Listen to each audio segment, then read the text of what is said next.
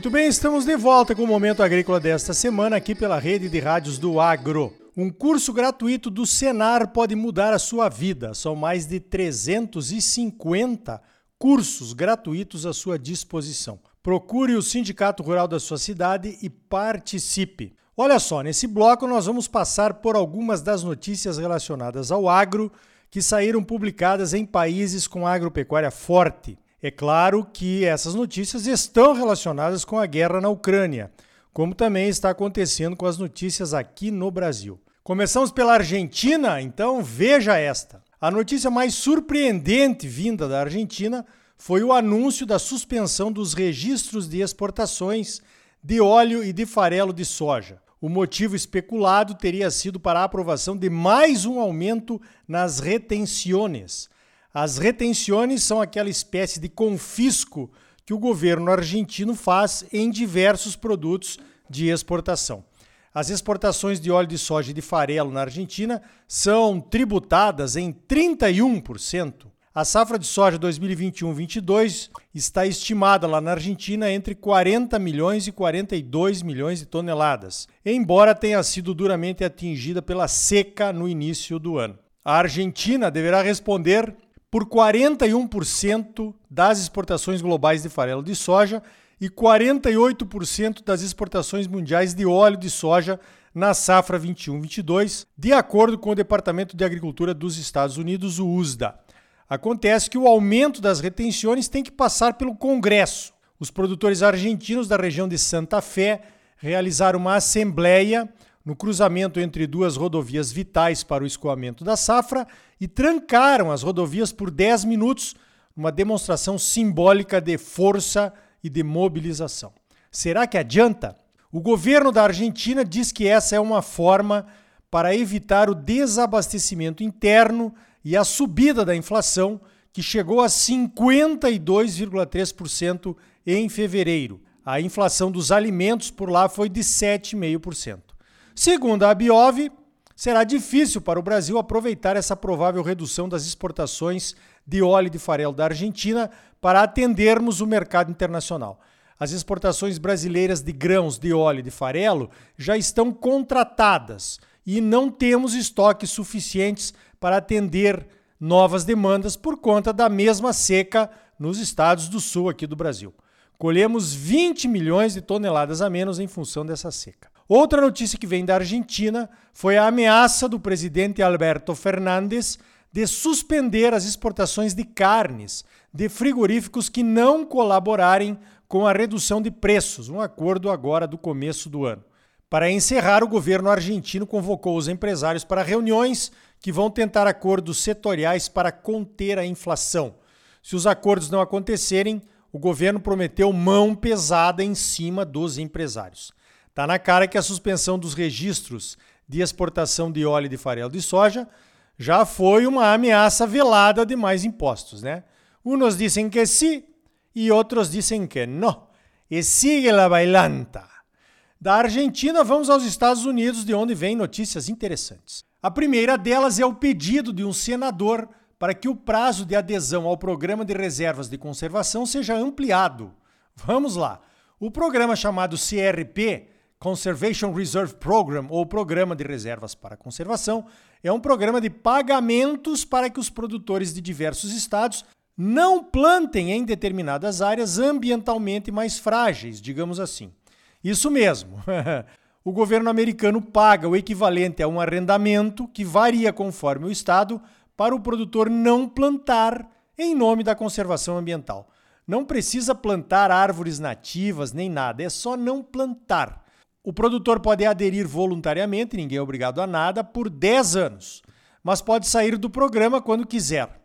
Os produtores, em geral, tinham que se candidatar ao CRP até o dia 11 de março, ou então entre os dias 4 de abril e 13 de maio, se forem áreas de pastagem. A proposta do senador republicano John Bosman, do Arkansas, tem a ver com a garantia de maior produção de alimentos plantando nessas áreas. Atualmente, o programa já atende 9 milhões de hectares e vai crescer para 10,3 milhões de hectares agora em 2022. Quase um Mato Grosso, hein? Bueno, o secretário de Agricultura Tom Vilsack disse que o governo não está pensando em adiar a adesão, pois essas são áreas de baixo potencial produtivo e o risco ambiental de colocá-las em produção seria muito grande. tá vendo? Primeiro foi na Europa. A política Farm to Fork, ou do campo ao garfo, vai ser rediscutida no Parlamento Europeu no final deste mês. E agora nos Estados Unidos. Proteção ambiental ou prato cheio? Você decide. Interessante o argumento do senador. Os contribuintes americanos pagam para os produtores não plantarem no programa CRP. Será que ainda querem fazer isso com a inflação dos alimentos a todo galope? Pensa aí você e me responde. Veja essa outra. Um ex-porta-voz do governo, George W. Bush, que é comentarista político, atacou fortemente o programa de etanol de milho nos Estados Unidos. Escreveu um artigo dizendo que os subsídios ao etanol de milho estão empoderando a Rússia. Disse que a tomada da Ucrânia vai concentrar nas mãos do Putin 30% das exportações de trigo do mundo. O trigo foi a commodity que mais subiu após a invasão. O argumento se baseia no fato que, nos anos 80, os americanos produziam 30% a mais de trigo do que produzem hoje. E teria sido a produção de milho para produzir etanol a responsável pela substituição de área. O milho hoje é responsável por 70% da produção de grãos dos americanos. Nos anos 70, o milho representava 47% da produção total. Um outro articulista que escreve na DTN, uma espécie de safras e mercados de lá, o Chris Clayton, contra-argumentou as informações do porta-voz. Disse que ele não levou em conta que o milho deixa o DDG, que é usado na ração animal e que também é exportado pelos americanos. E que os Estados Unidos, além de serem os maiores exportadores mundiais de milho, também têm os maiores estoques de passagem entre todos os países produtores, uma garantia de abastecimento interno e até de exportação.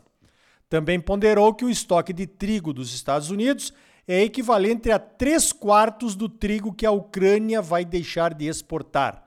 Mais um ponto para a segurança alimentar. E, finalmente, a capacidade instalada das 208 usinas de etanol em operação nos Estados Unidos é suficiente para adicionar mais 5,6 bilhões de litros de etanol a mesma quantidade de petróleo que os americanos deixaram de comprar da Rússia por conta do boicote. Tá vendo? Eu pensei que era só aqui no Brasil que tinha autoridade jornalista que fala como se fosse expert no assunto, mas que na realidade não sabe nada do assunto que está tratando. Ou manipula as informações. Com as redes sociais e o WhatsApp, então, me aparece cada especialista dando pitaco em assunto que não entende que vou te contar, hein? Falando em trigo, as cotações do trigo caíram fortemente nas bolsas mundiais nesta semana por conta da possibilidade de um acordo de paz entre Ucrânia e Rússia. E a soja, hein, por enquanto está se aguentando, mas já baixou dos 17 dólares por bushel. Voltando aos Estados Unidos, alguns analistas escreveram sobre a grande possibilidade dos produtores errarem nas vendas por conta da alta volatilidade nos preços das commodities que vieram com a guerra. É realmente mais difícil de tomar uma decisão, né? Até porque, assim como aqui no Brasil e no resto do mundo, os custos de produção já subiram muito. Tem que fazer conta determinar o seu custo de produção com os novos preços, simular as vendas e avaliar as margens. As margens com certeza vão cair na próxima safra. Mesmo assim, será possível ter lucro. Ou será que não, hein? Segundo os analistas americanos, é melhor para um produtor ter um plano de vendas do que não ter nenhum. Bom, isso parece básico, mas muita gente não tem plano algum. E não são só os produtores que falam português que não têm. Parece que muitos gringos também não têm lá pelos Estados Unidos. Minha conclusão é que produtor é que nem família. Os problemas são os mesmos, só muda o endereço.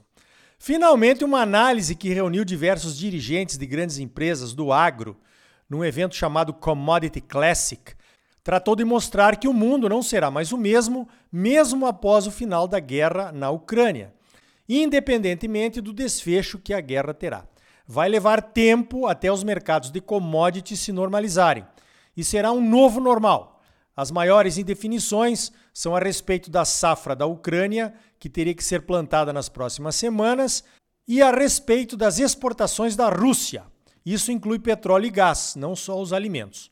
Outro aspecto abordado pelos dirigentes diz respeito a quem poderia substituir russos e ucranianos nas exportações de alguns produtos. Com esses preços de combustíveis, de fertilizantes, de defensivos e até de crédito suficiente em tempos de inflação, ninguém tem essas respostas. Olha só, eu acho que poderíamos discutir aqui no Brasil oportunidades para dois produtos, pelo menos, o girassol e o trigo. O trigo, porque a Embrapa Trigo tem um projeto de expansão da cultura do trigo no Cerrado e já tem produtor de Goiás batendo recorde mundial de produção de trigo irrigado. Temos que debater esse plano nacional, nem que seja só para deixarmos de importar trigo, o que é uma vergonha. O girassol, porque a Ucrânia é o principal produtor mundial. E o girassol poderia ser plantado como segunda safra em estados que não têm chuvas suficientes para produzir o milho. Já estamos organizando reuniões sobre esses assuntos na Comissão Nacional de Cereais, Fibras e Oleaginosas da CNA, que eu tenho a honra de presidir. Logo, logo vamos anunciar quando, onde e quem será convidado para debater. E vamos te convidar, é claro, para participar. Fique ligado!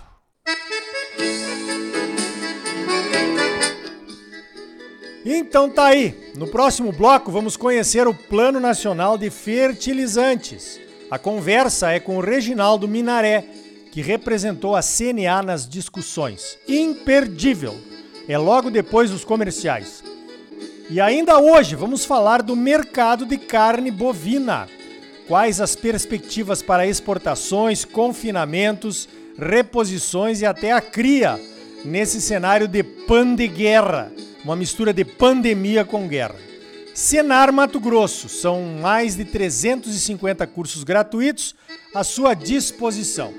São gratuitos porque já foram pagos pelos produtores rurais do estado. Procure o Sindicato Rural de sua cidade, faça um dos cursos gratuitos do Senar e comece uma vida nova. Não saia daí. Voltamos já.